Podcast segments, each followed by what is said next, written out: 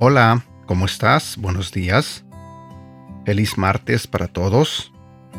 El día de hoy quiero compartir contigo un devocional que se titula Enfoca tu vida. Padre nuestro estás en los cielos.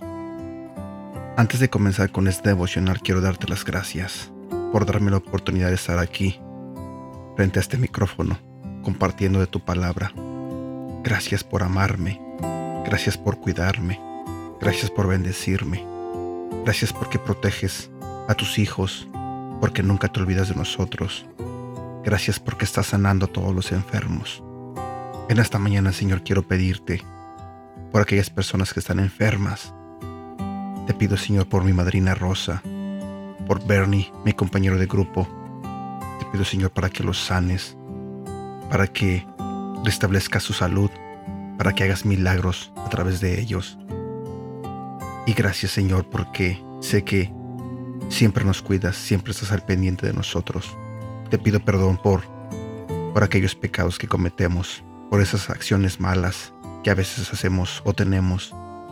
Te pido perdón por las reacciones y no agradables que a veces tenemos también. Y te pido perdón también, Señor, por esos pensamientos malos que también muchas veces tenemos. Te pido que uses mi voz para hablarle a esas personas que necesitan de ti. Gracias Señor. En el nombre de tu Hijo Jesús. Amén. Enfoca tu vida. Los próximos 10 años pueden ser los mejores de tu vida. Pueden convertirse en una década del destino, en la que tu vida esté enfocada y como resultado serás capaz de tener un gran impacto en todo lo que hagas. Para llegar a donde crees que Dios quiere que vayas y ser lo que sabes que Dios quiere que seas, hay varios pasos que necesitas tomar que te enfocarán. Primero, determina tu posición actual. Tienes que saber dónde estás antes de saber a dónde vas.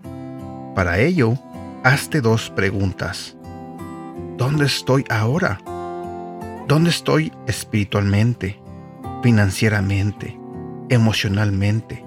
relacionalmente, físicamente y laboralmente en este momento? ¿Qué me gustaría cambiar?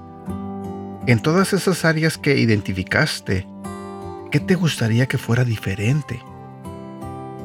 Dios le prometió a Abraham que sería el padre de una gran nación, pero en Génesis capítulo 24 encontramos que Abraham ya era un anciano y su hijo, Isaac, aún no tenía hijos. Abraham evaluó la situación y como resultado envió a su siervo, Eliezer, a buscar una esposa para Isaac. Un principio importante aquí es que nunca es demasiado tarde para hacer un cambio en tu vida, aunque hacer el cambio pueda llevar más tiempo del que crees. Por eso, no puedes dejar las cosas para más tarde. Puedes ir a la deriva o puedes tener dirección durante los próximos 10 años. Dios quiere que tengas dirección. Versículo para recordar. Génesis capítulo 24, versículo 1. Abraham estaba ya entrado en años y el Señor lo había bendecido en todo. Y bueno, espero que tengas un bonito día. Te mando un fuerte abrazo y deseo de todo corazón que, que Dios te bendiga. Hasta pronto.